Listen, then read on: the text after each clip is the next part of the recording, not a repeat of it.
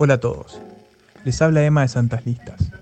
A continuación, escucharán nuestro episodio más reciente grabado de nuestras casas y en cuarentena, debido a la pandemia de coronavirus que afecta a todo el mundo, incluido Uruguay. Notarán que la calidad del audio no es la mejor, pero se debe a que a pesar de los contratiempos técnicos y a la imposibilidad de salir, quisimos estar en sus oídos como siempre, como cada 15 días. Esperamos que sepan disculparnos y que se queden con nosotros porque tenemos muchas películas que recomendarles para estos tiempos. Y no se olviden, lávense las manos.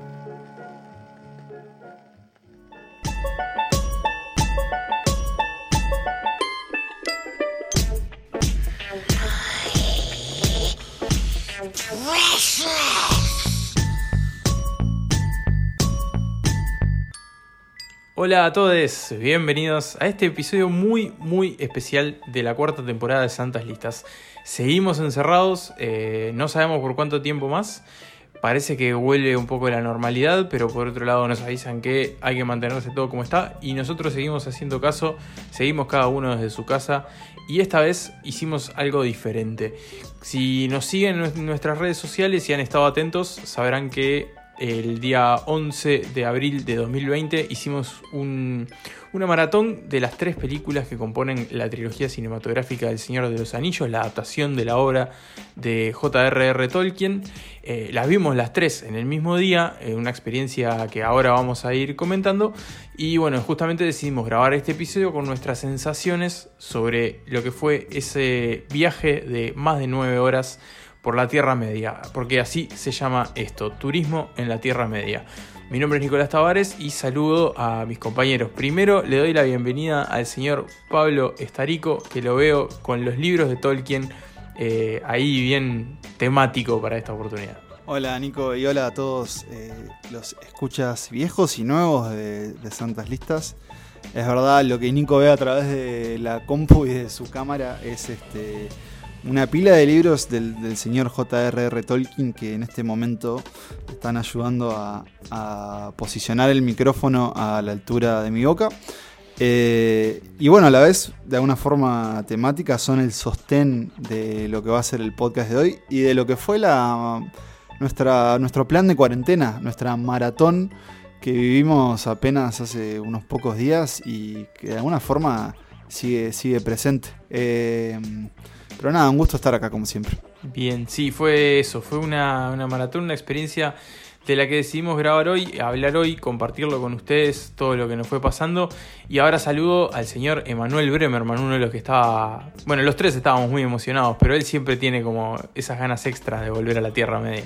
¿Cómo están muchachos? Eh, sí, la verdad que sí. Em, fue muy emocionante todo el maratón, ¿no? Eh, nunca las había visto de corrido las películas, ahora ya vamos a entrar más en eso, pero todavía estoy como muy, muy electrizado y muy... Y también muy de alguna manera extenuado, pero en el buen sentido de todo ese viaje que hicimos eh, a lo largo de distintas regiones, países y paisajes de este universo fantástico creado hace tanto tiempo por Tolkien y que tan bien se conserva, ¿no? Y que, y que tan importante sigue siendo para todos y para, para, la cultura pop en general.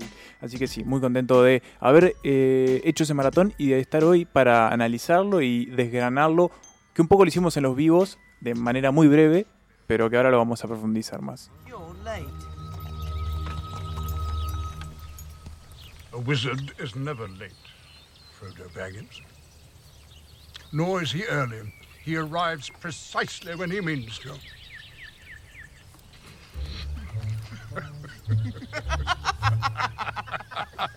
It's wonderful to see you, Gandalf.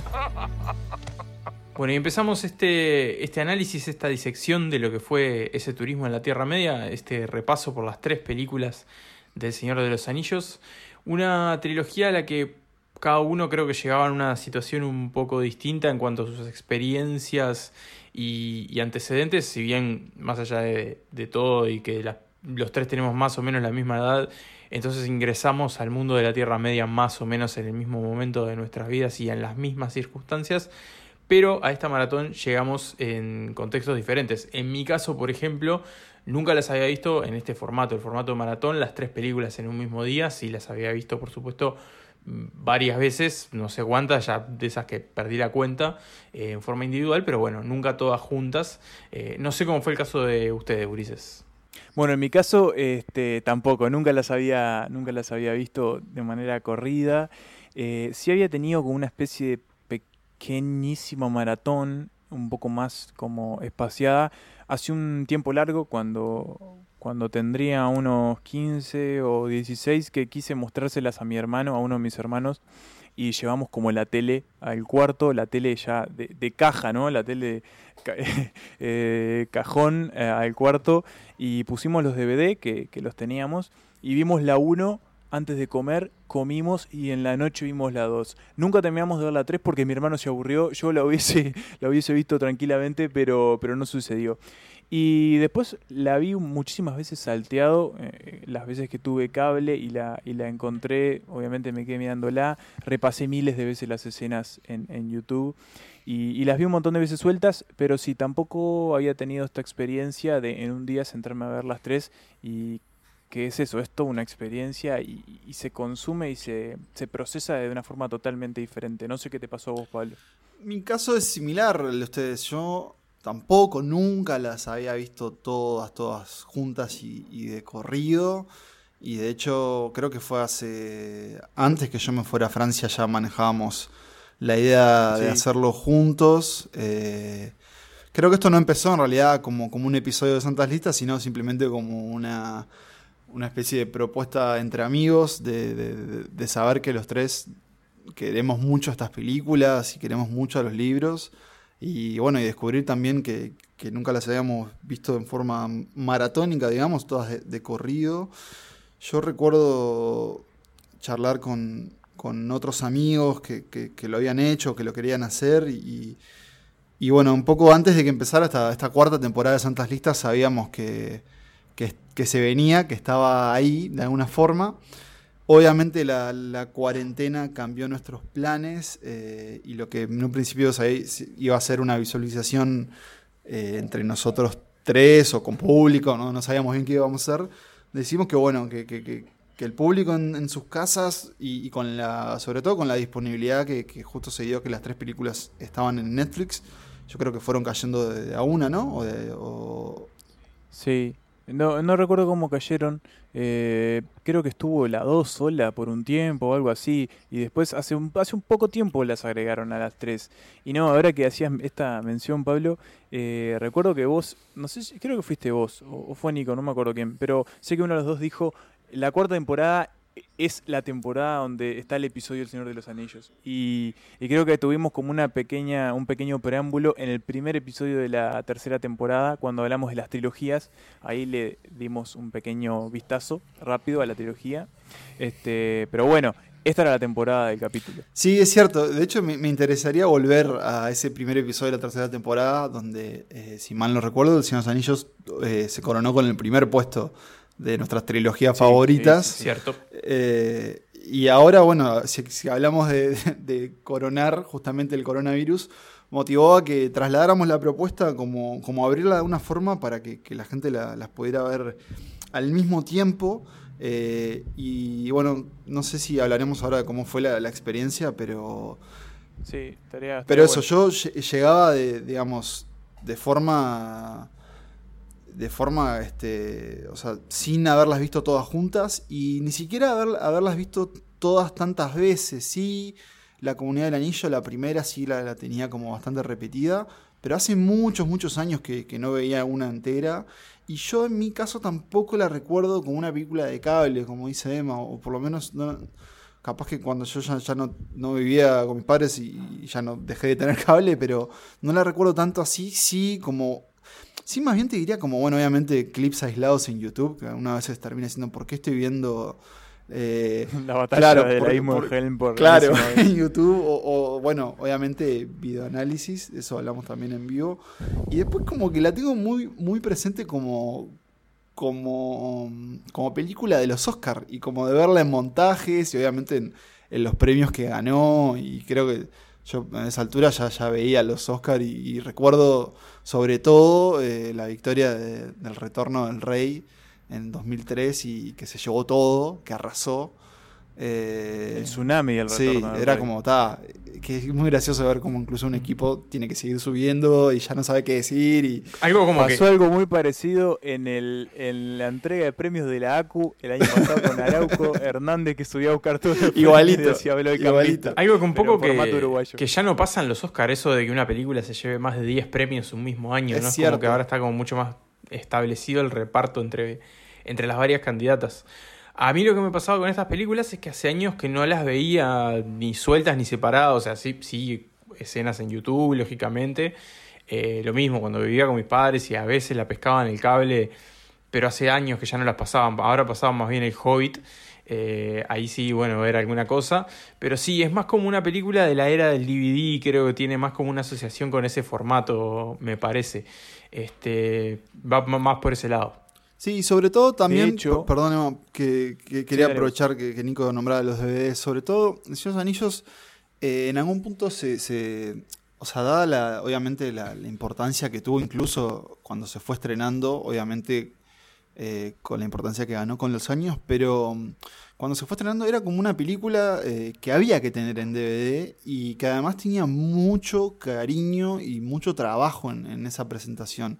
Eh, probablemente primero con, con las películas individuales de cómo iba- iban saliendo y después ya con, con las versiones extendidas, que vale aclarar, no fueron las que vimos. Netflix tiene solo No. las, llamémosle la- las versiones de, de estreno, De no cine, sé. como- digamos, sí, Sí, la cine. versión original. la versión original, ahí está, el, el primer corte, que sí son eh, eh, cortes del director, sino que el otro es más, más extendido, porque Peter Jackson eh, siempre tuvo el, el ok final. eh, Lo que iba, lo que iba a decir es que de hecho eh, La Comunidad del Anillo fue la primera película en DVD que alquilé. Eh, recuerdo el momento en que mi padre llevó un, un aparato DVD a, casa y fuimos a alquilar películas para estrenarlos y alquilamos La Comunidad del Anillo. Y, ahí fue cuando la vi por primera vez, este, en el año 2002. Sí, fu- fue un año después de que se estrenó en cines. Este, porque aclarémoslo, creo que salvo vos, Pablo, el resto ninguno la había visto en cine. Claro, sí, yo las vi en el living de mi casa. Sí, yo también. Sí, a mí me, me sorprendió eh, justamente esta pequeña diferencia de edad y cómo repercutió en, en nuestra experiencia con el Señor de los Anillos. Pero bueno, más allá de que yo no sienta que mi amor hacia la saga es mayor al de ustedes porque la vi en el cine, sino que fue diferente. Y de hecho, si lo pienso, yo lo vi como adulto, lo vi también en, mi hogar. eh, y de hecho, ahora les diría que es la vez que lo vi como, con más, llamémosle, conciencia cinematográfica. Eh, y creo que, bueno, justamente puedo aprovechar para, para que preguntarles y que hablemos de, de lo que fue la experiencia, por si alguno de los oyentes este, se la perdió. Eh, pero bueno, la presento brevemente. Esto fue una iniciativa que, a la que le pusimos el nombre de mm, Turismo en la Tierra Media, justamente porque se dio al final de lo que es este, la Semana de Turismo en Uruguay, también conocida como Semana Santa, dada la, la- la fecha religiosa en el cristianismo. Eh, qué interesante, ¿no? Justamente como, como el- aparte el cristianismo y Tolkien están ahí un poco, Están muy de la mano. vincu- están Sí. vinculados. No lo había pensado hasta ahora. Pero bueno, lo que hicimos fue el, el sábado 11 de abril. Sábado 11 de abril. 11. El sábado 11 de abril propusimos empezar a ver eh, la trilogía a partir de las 11 de la mañana, eh, cada uno en su hogar en Netflix, y tomarnos un descanso de una hora y media, o sea, casi como una, una película, entre película y película, y bueno, eso implicó que termináramos con el retorno del rey a eso de las 11 y 20, 11 y media de la noche, o sea, de las 11 de la mañana a casi las 12 de la noche del sábado, y en el medio eh, aprovechamos nuestras redes sociales, sobre todo Instagram, que nos pueden seguir en arroba santaslistas, para hacer algo que, que nunca habíamos hecho, que era... trans- eh, bueno, habíamos hecho alguna cosita, pero nunca así tan Pero muy directamente. breve, sí, sí, sí. Sí, una especie de como de introducción y de, y de epílogo de cada película. Creo que eso estuvo, estuvo muy interesante porque nos, nos llevó sobre todo a, a saber que había varios de, de ustedes que estaban siguiendo, siguiendo la maratón. Varios valientes este, desde, desde las 11 de la mañana y muchos otros que fueron cayendo con, con las dos torres, incluso con, con el retorno del rey. Eh, pero eso, les quiero preguntar a ustedes, ¿cómo vivieron el día anterior, la noche anterior, sabiendo lo que se venía? A mí, a mí lo que me pasó es que, que mm, empecé como a caer lo que se venía como en la tarde del viernes y, ya en la, noche era como que necesitaba que llegara el momento para adentrarme en esta, en esta maratón. Era como que era algo lejano que se me venía como encima y, y- y bueno, en su momento este, llegó al fin. Pero yendo un poco a la, a la práctica, ya, ya hablaremos un poco más de las películas, creo que, que verlas en este formato es como, es como toda una experiencia nueva y, te das cuenta de un montón de cosas que antes, que viéndolas por separado no, para empezar, de que es una película sola, eso está claro. Y, pero después cosas mucho más, más, más pequeñas o evoluciones de los personajes, tal vez y cosas así.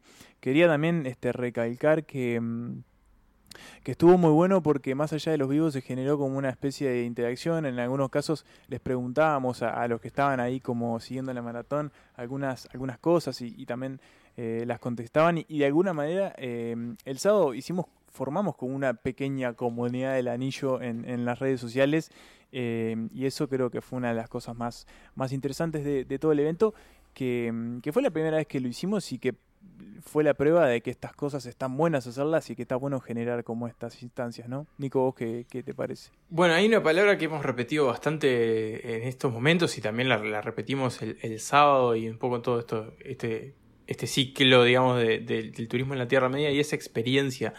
Y creo que justamente fue, es y fue eso, una, una verdadera experiencia, esto de dedicarle todo el día a, a esta, a, esta, a esta épica historia. Me pasó un poco de eso, como la noche anterior fui como, como entrando en clima, mucho tiempo tarareando las canciones de, de la banda sonora, así tarareando esa, esa, esa música orquestal. Este, bueno, el día anterior obviamente no, no se vio, no se vio cine, solo alguna cosita de series como para, para purificar el cuerpo y dejarlo preparado. Eh, bueno, y después mismo el sábado, entre la comunidad del Anillo y las dos torres, eh, se dio una de las contadas salidas al, al mundo real para ir al supermercado y aprovisionarse para, para lo, que, lo que quedaba del día. Al final.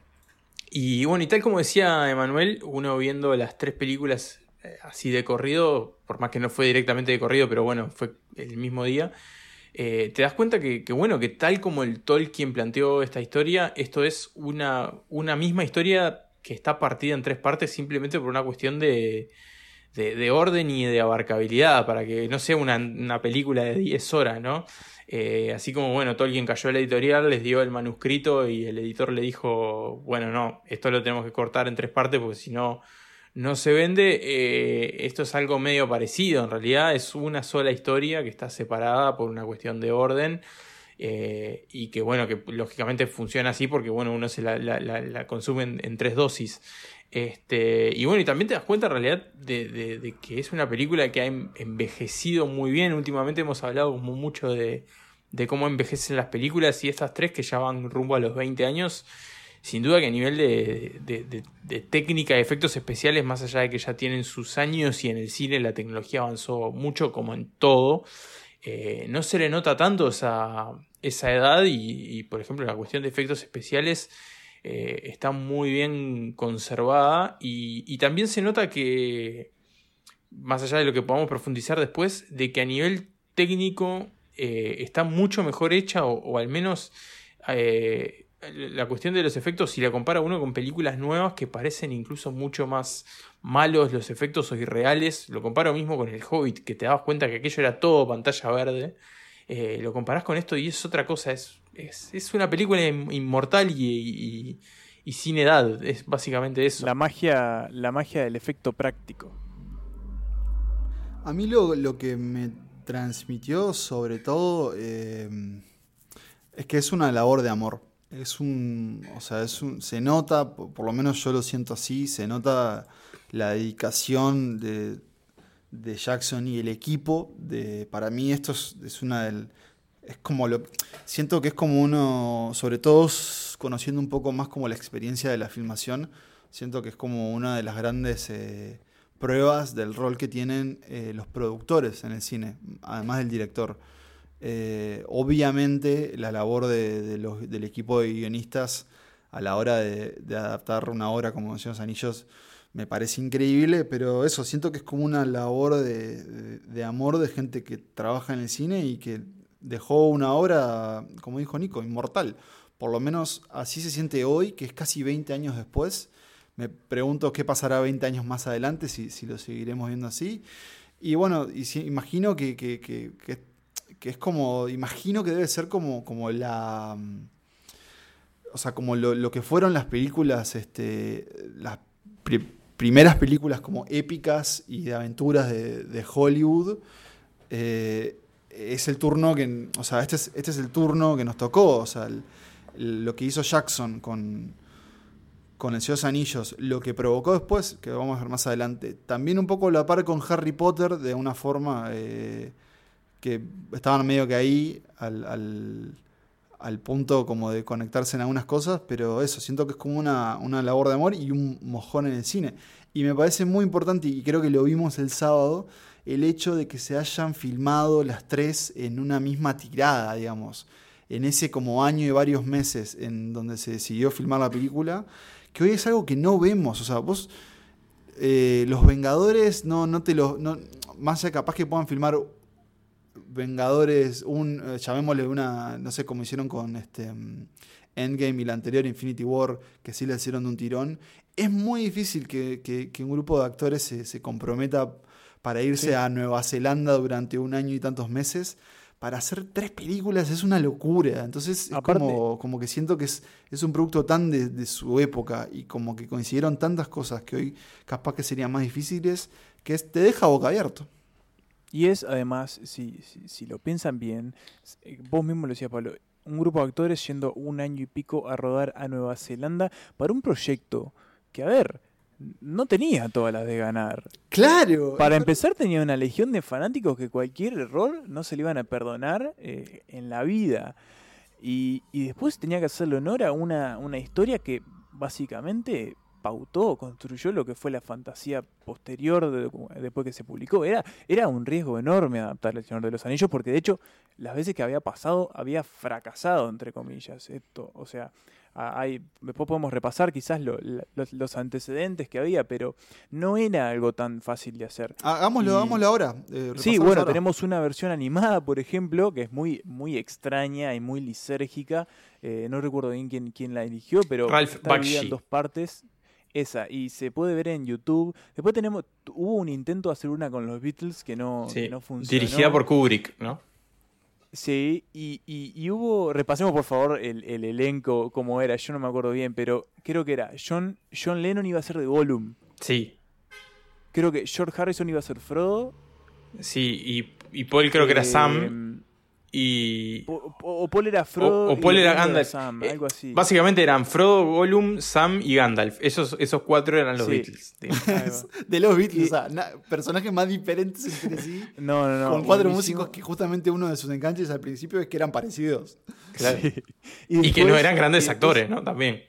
No, ni que hablar, ya lo, ya lo, repasamos. Salvo, Ringo, ¿eh? Salvo, Ringo, salvo Ringo. Ya eh, vayan a escuchar el capítulo de los Beatles de Santa Lista, pero, pero no. Y después tenemos una versión que tampoco llegó a buen puerto, no se concretó, que era aún más bizarra y, por ejemplo, incluía una escena de sexo entre Galadiel y Frodo. O sea, ah. nada, una, una bizarra. Entonces, era muy riesgoso llevar esto, que al final terminó siendo un éxito. Si quieren, sí. un pequeño acote. Eh, una de, en realidad, de las mejores formas que, que, que hubo para adaptar Esos Anillos antes de, las películas de, Peter Jackson eh, era a través de, de radioseries. Y de hecho yo escuché ah, una de la BBC, te diría capaz que del 80 o el 70, no recuerdo exactamente.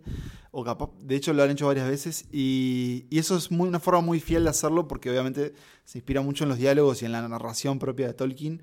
Y, bueno, habiendo, o sea, después de haber leído los libros, te, permite como imaginar eso. Eh, quería recordarles también, porque me, hizo acordar Emma con lo que dijo, como, con la expectativa que había, eh, la cantidad de páginas web y foros sobre el Señor de los Anillos que hubo a lo largo de la historia de Internet, o sea, y, que en el momento en que se anunció que, Jackson empezaba con esa producción eh, y que estaban ahí, o sea, hambrientas por cada noticia, eh, y, de hecho están muchas de esas. Es muy interesante meterse como en el archivo de internet y, ver cómo iban este cómo iban recibiendo cada uno de esos anuncios de producción.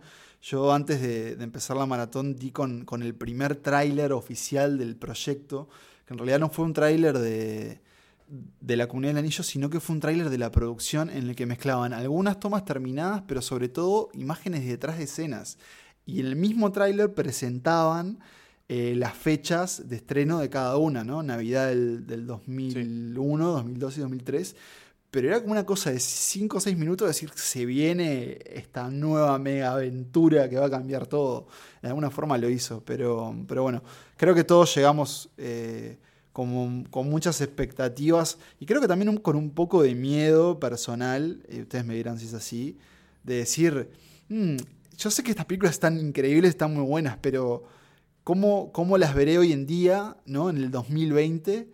Eh, ¿Me gustarán menos? No quiero que suceda, no sé, ese era creo que de alguna forma, no es que lo pensara tan así, pero siempre está como ese miedo de reencontrarte con una obra y descubrir que, bueno, capaz que capaz que estaba increíble, pero capaz que alguna cosa no estaba tan buena. Eh, y vos creo que además querías meterte más de lleno en las películas. Sí, pero si les parece, quieren, hacemos un, pequeño break, eh, escuchamos un breve audio de donde sea que venga de la Tierra Media y nos metemos ya en las películas, en los personajes y bueno, un poco en, en lo que hace a esta historia tan, tan increíble que nos gusta tanto.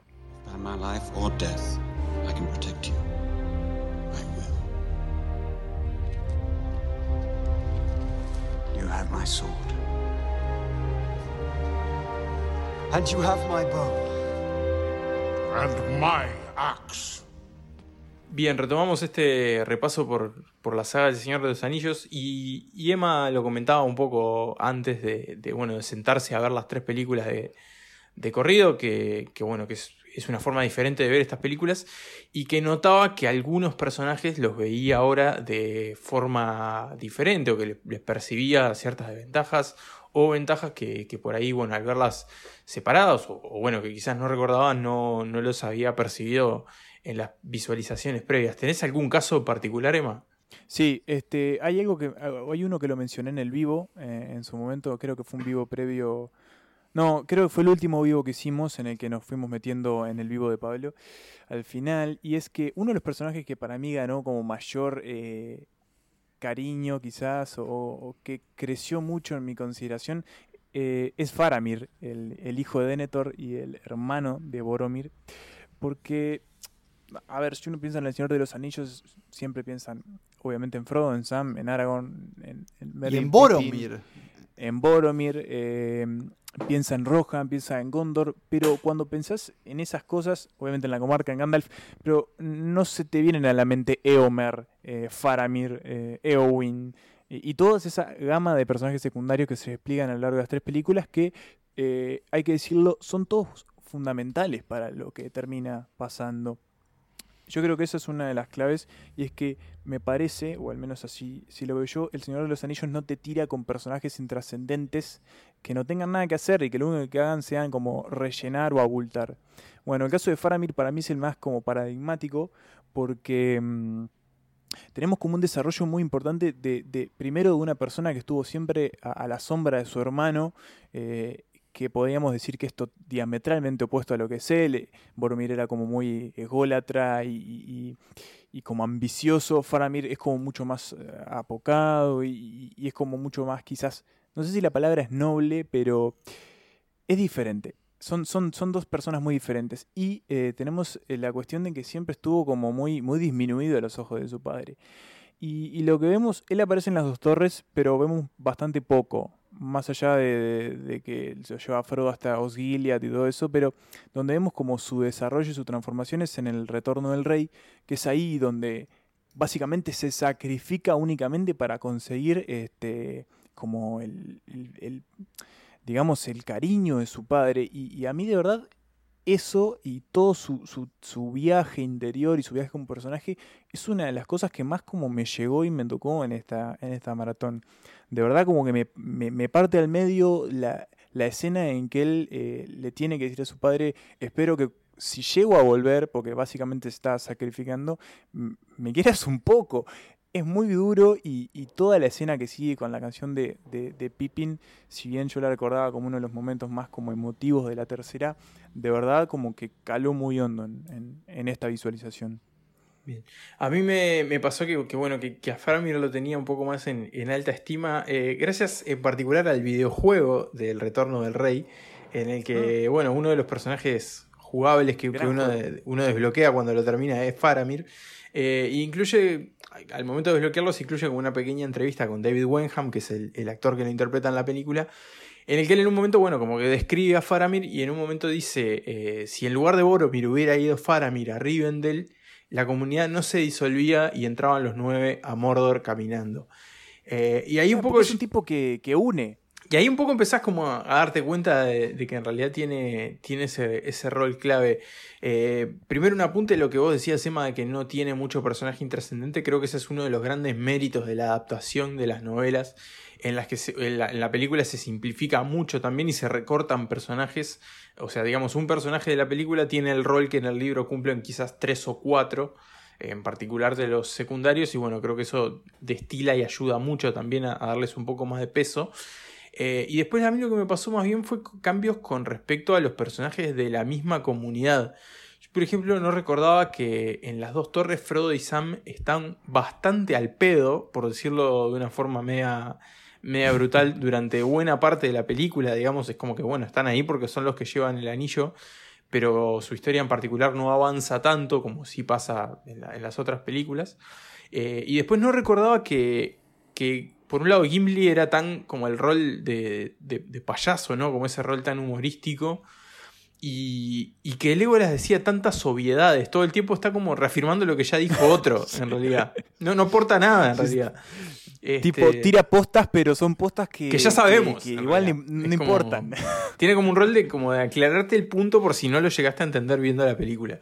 Eh, que bueno, que bajaron un poquito en mi consideración, si bien creo que son eh, dos personajes muy, eh, muy cool, digamos, cada uno a su manera, y que, bueno, tienen uno de los tantos romances platónicos latentes entre hombres que hay en esta, en esta saga. Voy a empezar capaz que por lo negativo y, aferrándome un poco a lo que dice Nicolás, sobre todo con, con Legolas y con Gimli. Me sorprendió, creo que al igual que Nico, cómo sobre de desde la comunidad del anillo a las dos torres, cómo son personajes que entran en la historia. Estamos hablando de las películas, ¿no? De una forma tan, tan seria, cada uno como representante de, su raza y de las cualidades de entre ellos y de cierta enemistad que hay eh, eh, entre los enanos y los elfos. Cómo después cuando la comunidad se quiebra y perdemos a, a, Mary y a Pippin, que hasta ese entonces son como ese alivio cómico, como Gimli y Legolas toman completamente ese, ese rol. Y de alguna forma que yo cuando miraba, miraba estas películas, y yo se, los dije antes eh, que empezáramos, y después lo dijimos todos en, el vivo, y es que, bueno, ya sabemos cómo termina, ya habíamos leído los libros, incluso cuando lo vimos por primera vez, pero no quiere decir que, una de las grandes eh, labores del guion es hacerte sentir por esos personajes y, por todas las tragedias que suceden a, lo largo de la historia, más allá de que al final ganan. Eh, y entonces me hacía como enojar que Legolas y sobre todo Gimli no se tomara en serio lo que estaba pasando. Eh, en, la, batalla del abismo de Helm estaban boludeando con la, la, de, asesinato de orcos. Y era, muchacho, eh, Aragorn está acá sudando la gota gorda. Pero bueno, es, es como un mecanismo también porque hay que recordar que, estos son blockbusters y que están pensados para el, gran público y dentro de ese gran público están niños y adolescentes. Entonces, bueno, cumplen su rol y siempre es, divertido, divertido verlos. Em, me, me, pasa que creo que la primera vez que uno ve estas películas, obviamente, eh, es muy fácil identificarse con Frodo. No, no, diría identificarse, pero bueno, hacemos el viaje un poco tal vez como de Aragorn y de Frodo, que son como los dos que tienen como las grandes misiones. Uno eh, derrotar al mal entero, al uno deshacerse del anillo y otro básicamente convertirse en el rey que está destinado a ser. Pero era muy interesante cómo esos personajes secundarios, bueno, eh, como dijo Emma en el caso de, Faramir, de alguna, de alguna manera con Boromir también, eh, cómo esos personajes secundarios cobran como otra, cómo los vemos con otros ojos. Obviamente Sam, y esto lo, hablamos también, nos preguntamos si es como el verdadero héroe de Señor de los Anillos, y yo en el vivo dije que me, había llamado pila la atención que la película terminara con él, Después volví a agarrar el, tercer libro y el tercer libro termina igual en realidad. Eh, o sea, todo Señor Anillos termina con la frase que dice Sam que es este, volví a casa. Así que no era tanto una idea de Jackson, sino que es del, propio Tolkien. Em, sí, de que tenga esa importancia, Sam. Totalmente. Y de que es el que lleva, o sea, logra esta hazaña, no solo llevando literalmente a Frodo arriba de sus espaldas, sino como todo, toda esa hazaña. Pero mm, sí me, me, dio como, me dio mucha empatía dos, dos grandes tragedias para mí. Una, la de Gollum, que también siento que era como, bueno, por el rol que. Por lo que hizo Andy Serkis en ese personaje, siempre es como, como. Yo recuerdo, bueno, de hecho, una escucha de Santas Listas y amigo de la casa, Leo García, es un gran imitador de Gollum. Entonces siempre es, es, como el chiste, ¿no? También se convirtió como en un personaje muy mítico de la, de la cultura pop y con sus frases. Muy memeable. Claro, de My Precious y todo eso. A mí no, no me sale tan bien. Pero acá o sea, como que me pegó mucho ese prólogo que hace el retorno del rey con, con la caída, digamos, de Smigol, esa transformación a, Gollum. Eh, y como la tal vez primera o primera gran víctima del anillo en, la tercera era, ¿no? Porque en la segunda era está eh, Isildur, ¿no? Que, incluso me llamó mucho la atención la introducción que te pone la piel de gallina. Todo ese corto que es la introducción de, toda la saga y en la comunidad de Anillo me parece increíble. Y pensaba qué, qué, qué trágico que es que este gran rey que derrotó al mal caiga en el medio del bosque por unas flechas de unos orcos. Es como, eso me, llamó pila la atención.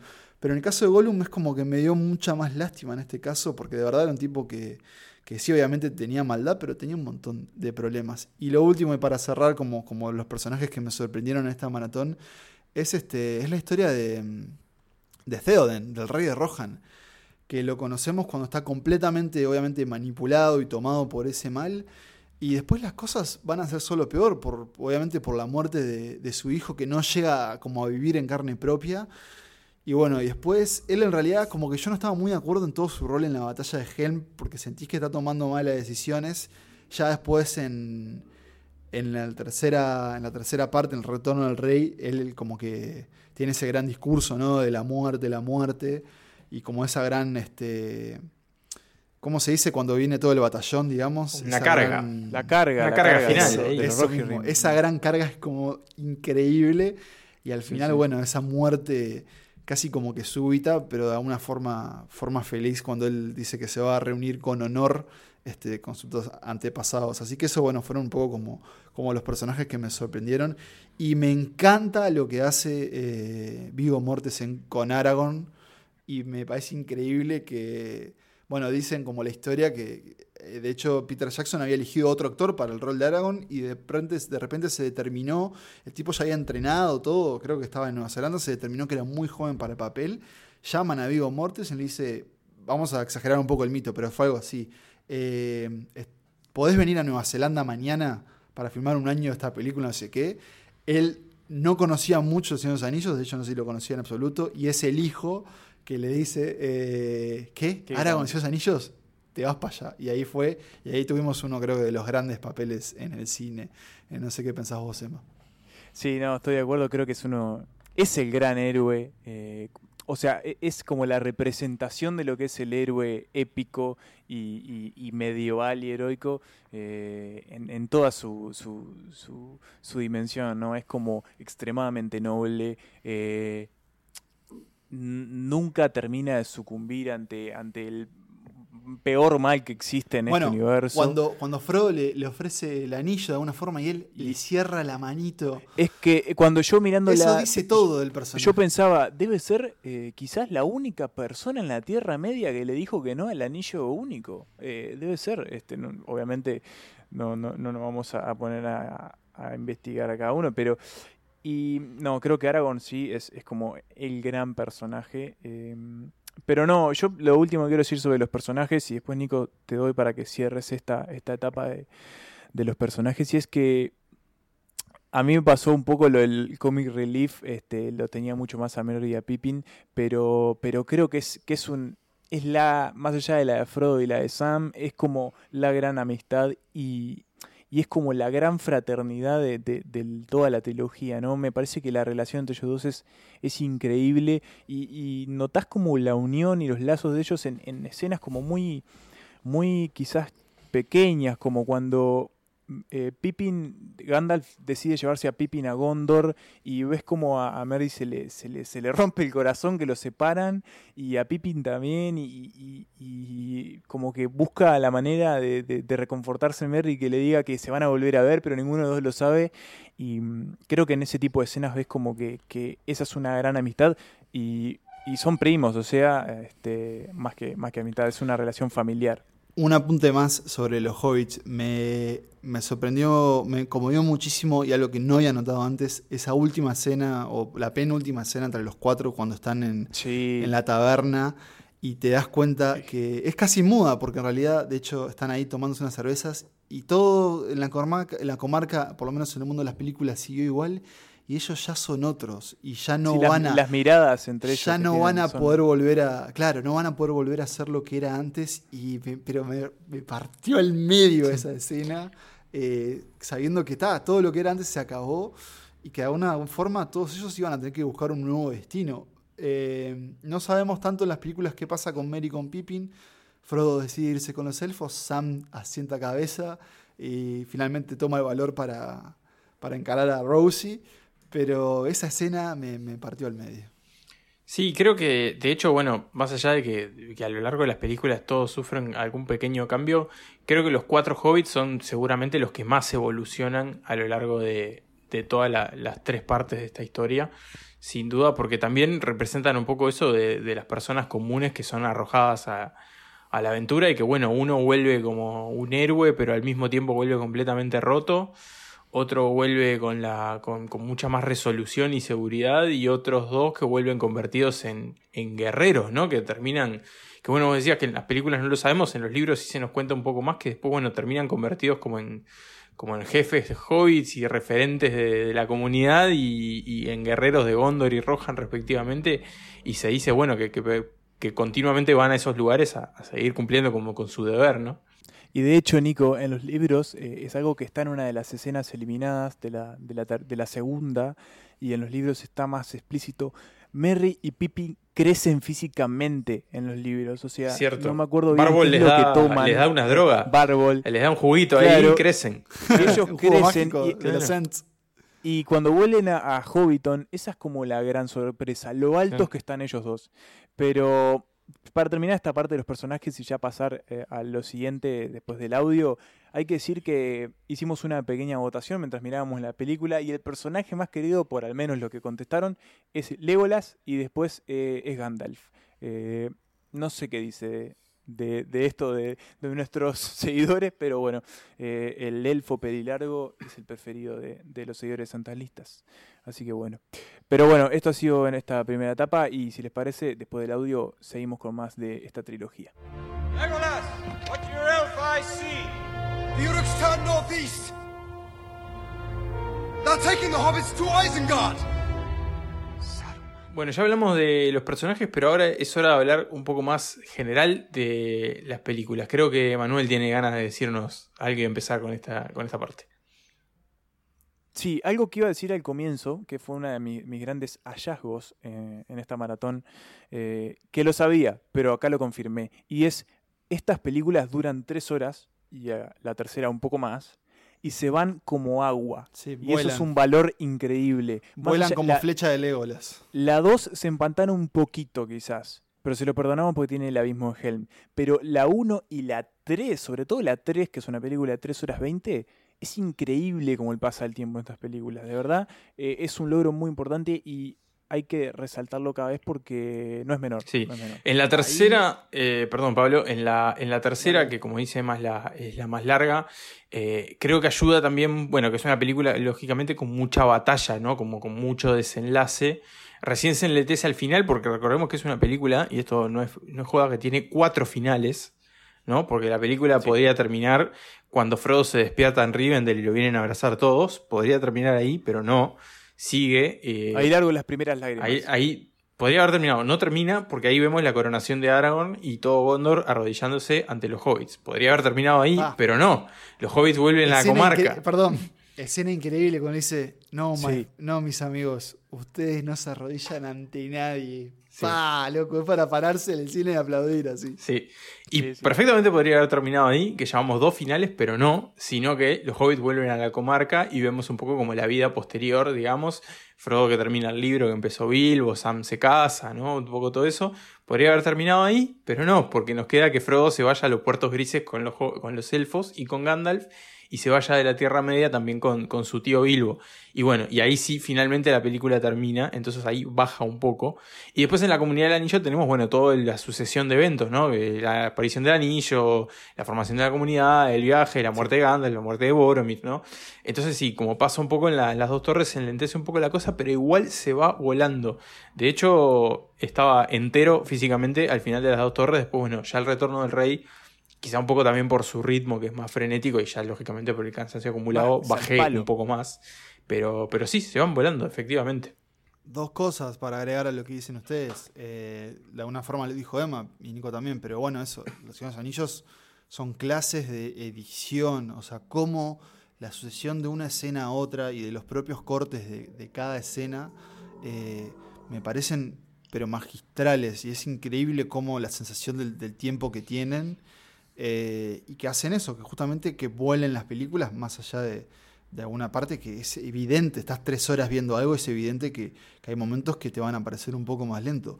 Y lo otro que, que quiero rescatar es que, mm, y acá creo que también es como es, llamémosle la, la gran colaboración entre Tolkien y Jackson, es que dentro de todo la saga de Dios Anillos es una, es una saga de grandes diálogos y muchas de las escenas más importantes, más allá de las batallas, son diálogos entre dos personajes, dos, tres, cuatro, eh, pero sobre todo entre dos personajes. Y eso me, o, dos o tres, pero eso me pareció, eh, me pareció majestuoso, cómo, cómo en realidad tiene tenso y en suspenso cuando se están tomando muchas decisiones y muchas de las escenas son gente en habitaciones previendo lo que se va a venir o, tratando de buscar qué, qué pla- qué- qué planes hacer. Una de, en, los extras donde los guionistas comentan un poco los desafíos de la película, de hecho dicen que, que una de las escenas más difíciles para, para tratar de adaptar y filmar es justamente el- esa primera gran reunión en, en Rivendell, ¿no? Cuando se forma la comunidad. Que hoy lo vemos y parece como, incluso por el meme de- del propio Boromir, ¿no? Eh, Parece como algo muy sencillo. Es simplemente, bueno, no sabemos qué hacer, Frodo se ofrece y el resto se ofrece. Pero cómo van cayendo los personajes, a cómo van tomando las decisiones. Y esa gran, gran, eh, eh, ese gran escena, o más bien plano, en donde Ian McKellen como Gandalf, una vez que Frodo se ofrece y en un segundo te muestra cómo se le parte el corazón. Porque Sí, en parte sí. sabe él sabe, Gandalf siempre sabe un poco más de lo que dice. Él sabe que es Frodo el que tiene que hacer ese viaje. Pero cuando efectivamente el hobbit se ofrece, se le parte el corazón, se da vuelta y ahí, bueno, forma la, la comunidad. Me emociono solo de pensarlo, así se los digo. Sí, es que eh, es- es como hablarlo. Tengo ganas de ir a verlas de nuevo, es lo que la vi anteayer y. No, pero lo que quería decir es que mm, sobre lo que vos decís, Pablo, de los diálogos y, y- y- y cómo tenemos batallas increíbles y escenas increíbles, y aún así hay escenas que son simplemente diálogos que quedaron como muy, muy, muy este, marcadas.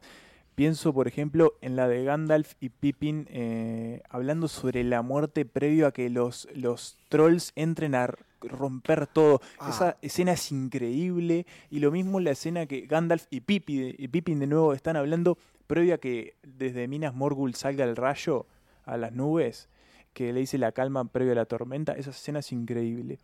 Y sobre la edición, eh, me llamó la atención lo mucho que se utiliza la narración en off sobre escenas como encadenadas.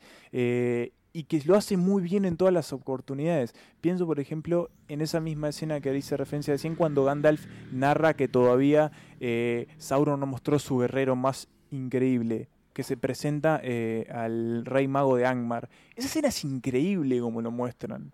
Y después también eh, sobre la edición es importante todo lo que es previo a las batallas. La previa a la batalla al abismo Helm, la batalla al abismo Helm es increíble, es impresionante, es una de las mejores batallas jamás filmadas.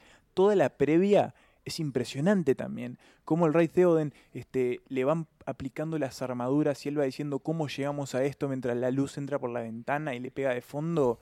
Eso es increíble y mientras los niños se van armando y le va diciendo se nos vienen los orcos encima, de verdad, yo veo todo eso y, yo no sé si me termino quedando más con eso o con la batalla. Es increíble toda esa parte. Creo que, bueno, un poco lo que pasó con, con esta revisualización en este formato eh, me sirvió un poco también para, para, bueno, para contextualizar y valorar mucho más las películas. No sé si quizás ya para ir cerrando esta etapa, pero más allá de que son películas muy queridas y muy apreciadas, tanto como fanático de, del Señor de los Anillos y de todo el universo de Tolkien, como, bueno, como de obras cinematográficas, ¿no? De todo esto que estamos hablando, desde la edición hasta la banda sonora, que es ultra memorable, hasta las actuaciones y todo lo que hemos hablado. Pero eh, creo que fue como como eso, verlas de vuelta y decir, siguen siendo magistrales, siguen siendo obras maestras eh, y siguen siendo un eh, majestuoso ejercicio de cine que adapta toda esa cuestión épica e increíble que tiene el libro y lo lleva perfecto a la pantalla. Este, y es eso, me sirvió para darme cuenta que sí, que siguen siendo películas eh, hermosas y que valen, valen cada segundo unos apuntes. Uno, eh, pesqué que nunca había visto unos barridos a los Star Wars, a los George Lucas. Eh, sí, que no, había, no me había dado cuenta antes. Hay mucha transición de ese tipo. Pero incluso ese barrio de izquierda a derecha. Eh, y lo otro que, que, de alguna forma lo estamos diciendo a lo largo de, todo este podcast. Y es, creo que es uno de los grandes ejemplos de, de, lo que hace un buen casting. Porque es muy difícil tratar de elegir a alguien que, que, o sobreactuó o que no correspondía. O sea, incluso los propios personajes secundarios, todos los habitantes de la Tierra Media, la verdad que es una labor de casting increíble. Por criticar un poquito nomás, por, por, por decir que bueno, que toda gran obra maestra tiene sus defectos, hay veces, hay veces en donde, así como es una película en donde es increíble el manejo de perspectivas, donde actores que, no, que acá tienen alturas completamente diferentes y en la vida real no. Así lo parecen, ¿no? Es increíble cómo te hacen ver a los hobbits tan chiquitos, muchas veces eh, deformando cosas de, la arquitectura, el diseño de los muebles en el set para que así parezcan en cámara. Hay veces que se nota, ¿no? Cuando entran los, los, los niños que hacían de los dobles de los personajes. Eh, a veces es, a veces veo rapidito si pausas te das cuenta que no es la misma persona. Pero creo que un poco habla también de la magia del cine, ¿no? Que hay como que encontrar esos trucos. Y ya que estamos con pegándole mínimamente a la película, algo que Nico mencionó en uno de los vivos y que e, es, cierto, hay algunas cosas medias planchitas. Eh, la cara de Elrond en flotando, el blanco, sí. Ah, no, no, no, lo que me reí con eso. eso es muy berreta. Hay que decirlo, Peter Jackson ahí no tenías ganas de pensar. Ese día dejó el eh, pasante en la, en la bahía de la isla de Sion. Sí, pero más allá de eso y una pequeña puntualización. Em, Pablo, un poco lo mencionaste, pero los tres prólogos, los tres son eh, increíbles. Los tres abren, eh, abren las historias con cosas muy diferentes, pero son, están son como pequeñas piezas que podés como separar tanto el arranque con toda la historia del anillo como la de las dos torres, que es muy pequeña y es la pelea entre Gandalf y el Balrog una vez mm. que los vemos desaparecer en bueno, el anillo. Perdón, eso me sorprendió cómo la misma trilogía reutiliza imágenes. Sí, de la primera. Eh, de la primera y, no sé si de la segunda también, no sé, pero, pero sí cómo reutiliza las mismas, mismas imágenes. Pero bueno, hay que pensar eso, eran películas que habían pasado un año. y y sobre el tercer prólogo, el segundo prólogo a mí me encanta, esa batalla en el aire con el Balrog me parece impresionante. Eh, y el tercer prólogo que es, eh, es aterrador. Pero pará, perdón, perdón, Emma, no estás confundiendo porque el primero es el sueño de Frodo y el segundo, la segunda vez es cuando Gandalf cuenta lo que pasa. Cuando te muestra la batalla en la montaña. No, no, no, pero al principio vemos cómo ellos van cayendo y cómo que, claro, que caen. en el aire va claro, cómo van cayendo, está bien. Y está esa toma impresionante que toma la cueva de lejos y la ola de fuego cayendo en el lago ese subterráneo. Y después el tercer pueblo que a mí me pone la piel de gallina, pero en, el ya en el terreno del horror. es, es, una pequeña pequeño clip de horror. Tú lo mencionaste como la presencia del horror y del pasado de Jackson como director, cómo cómo se empezaba a ver cada vez más, tal vez como él con un poco más confiado. Yo no lo había pensado y es tal cual. Hay escenas de la transformación de Gollum que son, eh, pero espantosas.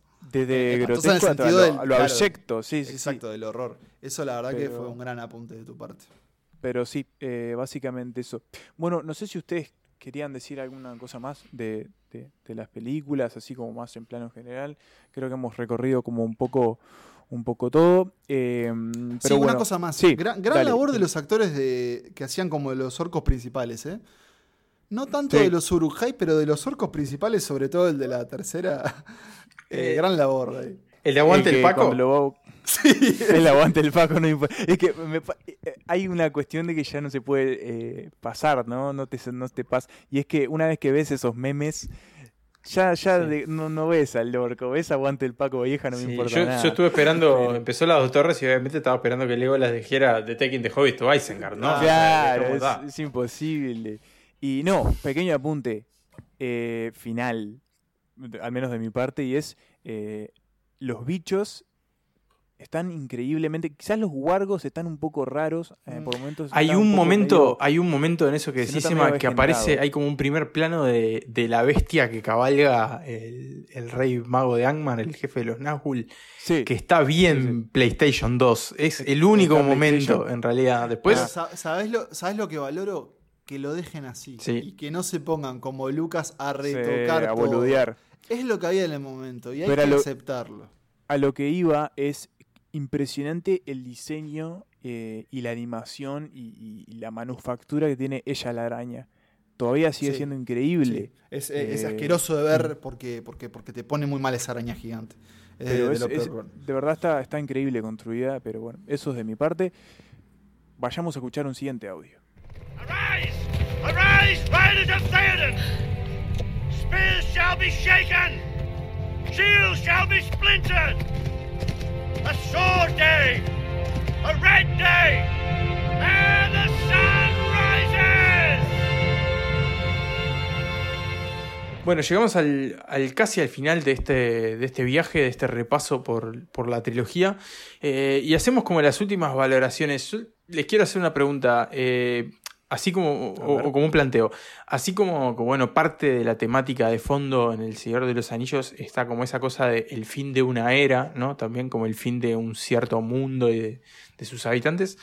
Puede ser que por ahí El Señor de los Anillos sea como también el fin de una era en el cine, como esa cuestión de, de, de plantearse, bueno, hoy por ejemplo lo que decíamos como esto de una película que se lleva todos los premios juntos, ¿no? Todos los Oscars juntos, pero también de, de- de- de esa cosa de como de que si bien las adaptaciones literarias siempre van a existir, porque Hollywood y el cine en general se nutre mucho de ahí, eh, ¿hoy se haría una película como El Señor de los Anillos? O quizá hoy sería una serie, va- vamos a empezar por ese lado, Mm. pero hoy se adaptaría, alguien se tomaría el, el- el coraje de decir, adaptemos esta historia.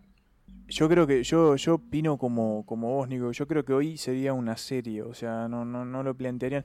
Por, porque desde la base eh, partirían con la cuestión de que es inadaptable al cine, pero por una cuestión de que han cambiado las maneras de ver eh, o de consumir las cosas.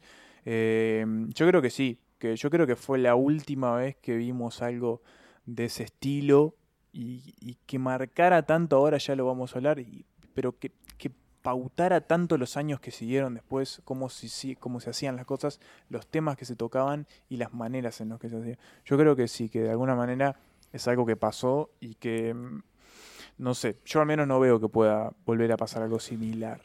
Yo, yo siento que mm, sí, es raro, es como, siento esto, que si bien es como el fin tal vez, obviamente también al, al ser como la apertura del milenio como que lo atamos a eso, pero siento que así como es un cierre de, de- de cierto tipo de cine ya, de blockbuster, en realidad también es el principio, eh, por todo lo que deja después y por, siem- por sobre todo porque establece la búsqueda por el próximo Señor de los Anillos. Y en realidad, si vos te fijas en los, en los 2000, o sea, el 2000 al 2010, eh, eh, creo, Sí, que no en creo que en balance no terminan siendo las películas más, eh, más taquilleras eh, frente a cosas como Piratas de Caribe, que tiene un montón de Señor de los Anillos también. Eh, obviamente después empieza el Caballero de la Noche y se empiezan, los, los superhéroes empiezan a crecer y crecer, crecer y crecer más. Pero yo diría que, que de alguna forma, en términos como de, de legado cinematográfico y producción, sin El Señor de los Anillos de, Jackson, de New, Line Cinema, no hay lugar para, para Harry Potter de alguna forma, porque las películas de Harry Potter se van transformando en un poco más serias también, no solo por los libros, que, que todo se va poniendo como más serio, pero creo que toman algunas cosas en cuanto a, cómo plantear una historia en, en varias partes.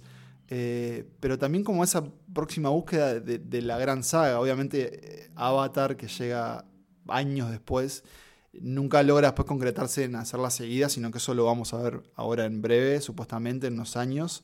Sí, supuestamente, venimos arrastrando eso. Sí. Pero... A ver, y no, no Perdón, existiría... por una cosa más, eh, me- me- también me, me recuerdo como que el... Por ejemplo, Star Wars Episodio 3 termina en... sale en 2005. Cinco. Sí. Eh, O sea, enseguida después de esos anillos. Entonces, como que ese cine de Hollywood, ese mega cine de Hollywood, está como ese fin, pero también ese principio de, Sí. de todo lo que vamos a ver y sobre todo del peso, eh, del peso de las adaptaciones y de, y de lo que se dice la- las los IP, la, La propiedad intelectual.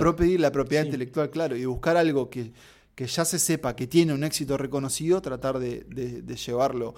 Pienso, por ejemplo, y capaz que ustedes acá están un poco más curtidos que yo, porque yo en realidad nunca vi ninguna de estas películas entera, en las crónicas de Narnia, ¿no? Porque el señor C.C. Bueno, Lewis y el señor sí. Tolkien eran compinches de, en en algún punto de su vida. Entonces, Sí, Y creo que sí, se prestaban cositas, se prestaban Y cositas. rivales, claro. ahí. No sé, ustedes las de Narnia las tienen más curtidas. Sí, bueno, creo Yo que. vi las... Dale, Perdón, Emma. Emma. Sí, creo que, que Narnia en realidad estaba como en una especie como de punto medio entre Harry Potter, porque en un momento también se empezó Mm. a buscar como el próximo Harry Potter, lógicamente. Eh, pero a medio camino con El Señor de los Anillos también, ¿no? Tenía como una cosa ahí media conectada, como quizá también, no sé, como podía tener Eragon, por decir otro ejemplo de algo Sí. que fracasó también, pero que era como una cosa más juvenil, pero que tenía como ese tono también más fantasía medieval. Quizás el Señor de los Anillos lo que terminó siendo fue más bien como una especie de puente, ¿no? Entre ese viejo Hollywood, quizás como esas viejas épicas que quizás capaz que antes eran de romanos, pero que ahora eran de fantasía porque la tecnología lo permitía, Claro. ¿no? Con lo Y que vino del- después, y- ¿no? Y del éxito que podía tener la fantasía. Claro. Que no era una cosa de nerds, No, y- sino que podía ser consumido por todo el mundo. Claro, por el público Sí. masivo. Y hay, y hay un tema también, es que yo creo que a partir del Señor de los Anillos y ante el, el éxito masivo que tuvo Harry Potter, como nunca antes se vio, eh, se buscó conciliar a los dos públicos, ¿no? Por al principio Harry Potter era bastante infantil, pero también se buscó salir un poco de al menos lo- de la oscuridad del Señor de los Anillos, porque un poco lo dijimos en el vivo y no lo mencionamos en este episodio, pero hay momentos muy, muy oscuros en el Señor de los Anillos. Y Hay varias una- muertes, varias Hay tragedias. mucha violencia, hay muchos paneos de cadáveres en el piso, tipo destrozados. Es Pero un detalle, jodido. no tanta sangre, no hay, No hay o sea, tanta si bien sangre. hay veces que se arrancan cabezas de orcos, en general no está tan gore. Después se pone No. un poco más, más asquerosito, pero Yo- no es tan gore. Siempre hay golpes y, y como, llamémosle, heridas muy limpias de alguna forma. Sí, y es, es como. Es como una, como una oscuridad bastante depurada, pero aún así es como muy, muy profunda. También tenemos como la luz muy, muy, muy marcada, ¿no? Pero, pero creo que se buscó a partir de ahí conciliar, como dijo Nico, con, con Narnia, que era apuntaba más a algo más juvenil, Eragon. Pero, pero ah, Pablo, algo que dijiste vos en los vivos también de, el, el sábado. Si en El Señor de los Anillos no hubiese ex- existido un fenómeno como Game of Thrones, porque jamás se hubiese adaptado esa, esa, esa saga de libros. Entonces, hay como un legado y una importancia a partir de, de lo que fue esta trilogía. Sí, Y lo cíclico que es todo, porque, eh, perdón, Nico, los, eh, así como ahora Game of Thrones se terminó y queremos buscar el nuevo Game of Thrones, ¿a dónde vamos? Al A Señor de los Anillos, claro. Eh, capaz que Nico lo puede Sí, iba, iba a conectarlo de hecho con lo que habías dicho hace unos momentos con lo del IP, ¿no? Eso de la propiedad intelectual, de que Hollywood busca lo ya conocido y ya probado para, para seguir como lucrando con los mismos éxitos. Y bueno, El Señor de los Anillos pasó primero con El Hobbit, ¿no? Con esa trilogía que bueno, que después el resultado fue, fue más fallido, ¿no? Del Hobbit no hablamos. No hablamos. Este, solo decir como que bueno, que no. Peter Jackson tiró abajo todo lo que había construido. Eh, pero bueno, ahora supuestamente dentro de un tiempo quién sabe cuándo, porque en realidad ha tenido también como varias demoras, eh, el coronavirus, la última de ellas. Eh, bueno, está en proceso a cargo de Amazon una muy ambiciosa serie que en realidad se está diciendo de la serie El Señor de los Anillos, pero hay que aclarar que no es la misma historia, sino que bueno, es una historia ambientada en el universo creado por Tolkien, ambientada en el pasado de la Tierra Media, ¿no? O sea que antes del Señor de los Anillos. Eh, supuestamente, bueno, vamos a ver cuestiones de la segunda edad de la Tierra Media. El Señor de los Anillos transcurre al final de la tercera, para que se hagan una idea. Pero bueno, está esa cuestión de como de, bueno, volver a algo ya conocido buscando el próximo éxito. ¿Y qué, en teoría, qué, qué se está manejando como qué va a contar? ¿Sería como el ascenso Creo que de todavía Sauron? no, Eh, todavía no está manejado eso. No está creo. del todo definido. En realidad, sí, no ha salido, supuestamente va a No, ser no, algo. pero si tuvieran que teorizar. Obviamente, segunda era es, es muy grande, pero. Sí, creo que va a haber como una cuestión de Sauron ahí presente, digamos. Se va, creo que se va a contar como la fabricación de los anillos, en realidad. Eh, y bueno, y también se va a contar la historia de Númenor, que es una isla habitada por, por hombres, digamos, son los antepasados de Aragorn, los antepasados de, de la gente de Gondor, que vendría a ser como una especie de equivalente a la Atlántida, ¿no? Como una gran civilización en una isla, eh, que bueno, que enfurece a los dioses y recibe el castigo correspondiente, ¿no? ¿Se dan cuenta hasta qué punto Game of Thrones toma de- o roba al Señor de los Anillos que de- este, en el Señor de los Anillos tenemos a Númenor y en Game of Thrones tenemos a los Sándalos, que es la misma historia Exacto. que, que viaje, ¿no? Porque, pero Bueno, no, lo que sí, quería pero si decir hay que, es que- perdón, si hay que defender al, al gordo George R.R. Martin, él nunca No. renegó que, que, El Señor de los Anillos es una de sus grandes influencias. claramente. Obviamente esa doble R ahí en el medio, pero. Ya que él- mencionaste sí. a- al, al Hobbit, Nico, eh, algo que Pablo mencionó al principio es que Jackson adaptó El Señor de los Anillos con mucho amor y cariño a la historia. Creo que el Hobbit pecó al querer adaptarlo con eh, ambición Sí. por el dinero. Bueno, no, y hay una cuestión también de que esas películas las iba a dirigir Guillermo del Toro, que, que llegó a estar involucrado en la preproducción. Después, bueno, finalmente eh, quedó todo de vuelta en manos de Jackson. Me hubiera gustado ver esas versiones con, la con las Guillermo famosas del Toro. diferencias creativas. Sí, Sí. eh, como Pero esa cosa más de cuento hasta- de hasta hadas qué oscuro. punto, eh, el Señor de los Anillos significó un mojón en, en el cine eh, y en la literatura, que tuvimos hasta una ah, biografía de Tolkien hace dos años. Es cierto. Eh, que bueno, es una película que se la recomendamos a todos si están viajando en un avión de 400 horas, ¿verdad? Eh, pero bueno. Bien. Bueno, eh, muchachos, llegamos al final. Hacemos brevemente, antes de irnos, eh, la última pregunta. De las tres, Sí. favorita. Dale, Yo voy, yo voy con. Voy a creo que copiarle a Emma porque lo adelantó un poco. Mi orden de las tres sería 1-3-2. Mm. Yo, ¿sabes qué? Estoy, estoy, en un, estoy en un brete. Porque mi favorita era la 1, durante- siempre fue la 1, es la que tiene más aventuras. Y, y bueno, está la comunidad reunida, eso aporta mucho. Y tiene eh, mucha comarca y a mí la comarca. y mucha comarca y concerning hobbits. hobbits y, y bueno, y tiene la mejor muerte de la historia del cine. Pero, ¿sabes que La 3 en este en este esta visualización, esta maratón ganó muchísimo peso. Tiene los momentos que más me emocionan. eh, son lo- tiene la mayoría de los momentos que me ponen la piel de gallina. Diría que está tengo un empate entre la 3 y la 1 y la 2 la 2 sigue un poco más abajo. Me pero gusta. La 3 logró empatar a la 1 en mi consideración. A mí me eh, pasó. de me- verdad. Me pasó al revés, Emma. Eh, mi favorita quizá era la, la 3, quizá por esa cuestión más adolescente de, bueno, de, de la batalla, ¿no? Y esa cuestión de, de las peleas. Pero, pero viéndolas de nuevo, la comunidad ganó mucho espacio, sobre todo por, bueno, por la construcción del mundo y de los personajes que hace. Este, y bueno, creo que es la que tiene como el balance entre todo lo que después vemos en, en las otras dos películas. Así que me quedo con el mismo orden que Pablo, eh, 2-3-1 en orden ascendente.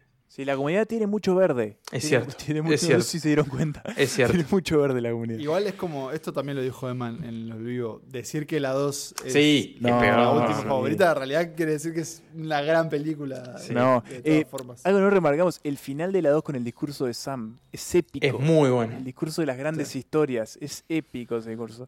Pero bueno, podríamos seguir así ocho horas. Sí. Sí, eh, gracias por escuchar nuestra TED Talk sobre el Señor de los Anillos.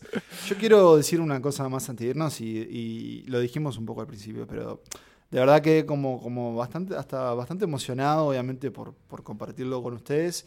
Adelantamos que lo vamos a volver a hacer eh, con los tres juntos eh, y capaz con más gente, no lo sé, con las versiones extendidas que yo no las vi. Pero Yo nada, que Vamos estoy a quedé alquilar muy agradecido con, con- con las personas que, que se coparon con la propuesta y, sobre todo que, que, se co- que escribieron en los vivos, que escribieron en sus Instagram y que, y que demostraron el, el amor que hay acá en, en Uruguay y bueno, obviamente imagino en otros países este, con el Señor de los Anillos. Sí, sí, eh, a todos ellos un saludo muy grande y bueno, y a todos los que estén escuchando este episodio también, porque, porque bueno, eh, también es parte de la temporada y esperemos que todo lo que dijimos en este largo episodio eh, les haya parecido, haya sido de su agrado y hayan coincidido o discrepado. Eh, eso lo pueden, nos lo pueden hacer llegar a través de las redes que, bueno, ya las conocen, pero si hay que repetirlas, el Instagram, el Twitter, nada, y el mail lo tienen por ahí en Spotify. Y antes de, de darle palabra a Nico, Amazon, besos, si estás escuchando, estamos Sí. más que abiertos para un podcast sobre la serie de esos anillos. Episodio a episodio, episodio en vivo, lo que quieras, estamos, Sí. eh, como verás, bastante Sabelo. informados y motivados. Bien, bueno, y espero también que, que este episodio les haya servido, si por ahí no se pudieron sumar a la maratón por la razón que fuera, eh, a que por ahí capaz que se enganchen y se vean las tres películas, no tienen por qué verlas en el mismo día, pero bueno, por ahí capaz que tienen la, la- le- les, les prende la, la- la chispita para revisitarlas, quizá también ver, leer los libros si nunca lo hicieron, o releerlos, que siempre viene muy bien. Este, y tenemos también como bastante material asociado a la trilogía que nos pueden pedir, nos pueden consultar. Estamos muy, muy contentos y, y de compartirlo con ustedes. Así que bueno, creo que es el momento de dar por concluido este episodio. Ha sido un placer, como siempre, muchachos. Tienen ahora el momento de despedirse.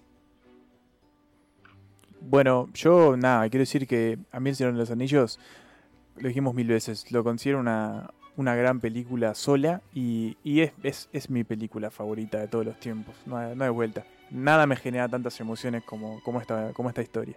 Nada. Yo, de nuevo, quiero mandarle este saludo, eh, obviamente que no le va a llegar, pero lo dejamos en, en el éter a Peter Jackson por, por habernos regalado una, una de las labores del cine históricas y a las que a mí me emocionan más, o sea, personalmente más me emocionan eh, y que estoy seguro que voy a, voy a volver a, a revisitar a lo largo de mi vida. Muy bien. Bueno, suscribo a todo lo que acaban de decir. eh, nada más. No quiero, no quiero seguir alabando porque ya, ya lo hemos hecho bastante. Igual todo lo, lo merece todo el Señor de los Anillos, pero, pero bueno, es llegado el momento de, de concluir esto. Nos despedimos, nos volvemos a reencontrar en dos semanas. Quién sabe con qué. eh, aún no sabemos qué, tema vamos a estar debatiendo en nuestro próximo episodio, pero bueno, cine hay un montón, hay un montón de cosas para charlar. Eh, así que bueno, nos reencontramos muy pronto. Ha sido un placer, como siempre. Y nos despedimos con la frase de siempre: que viva el cine y que viva la Tierra Media.